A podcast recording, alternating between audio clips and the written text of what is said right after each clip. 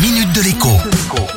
Bonjour à tous. Cette fois, pas de doute, le printemps arrive à grands pas, mais sans attendre, je vous propose d'anticiper le grand ménage qui l'accompagne traditionnellement. Pas question pour autant de sortir chiffons à poussière et aspirateurs.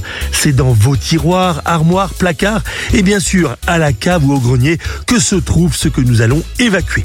Quand les enfants étaient petits, ils regardaient des DVD dans la voiture. Désormais, le lecteur de DVD portable à moitié déglingué traîne dans un carton.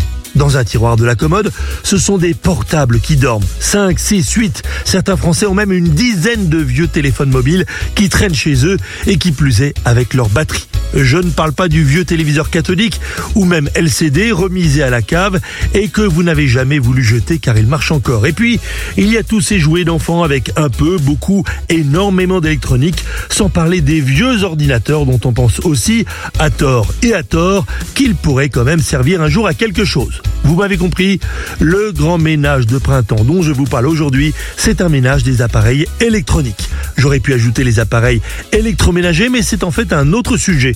Nous reviendrons dessus un jour prochain. Les appareils électroniques ont en effet ceci de particulier qu'ils contiennent à coup sûr des composants faits de métaux rares, de métaux dont notre économie a besoin. Et ça tombe bien, ces composants, ces métaux rares, on sait de mieux en mieux les récupérer et les recycler. Qu'en faire?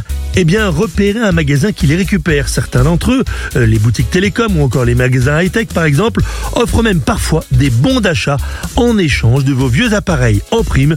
Vous allez gagner de la place. À demain. La minute de l'écho avec Jean-Baptiste Giraud sur radioscoop.com et application mobile Radioscoop.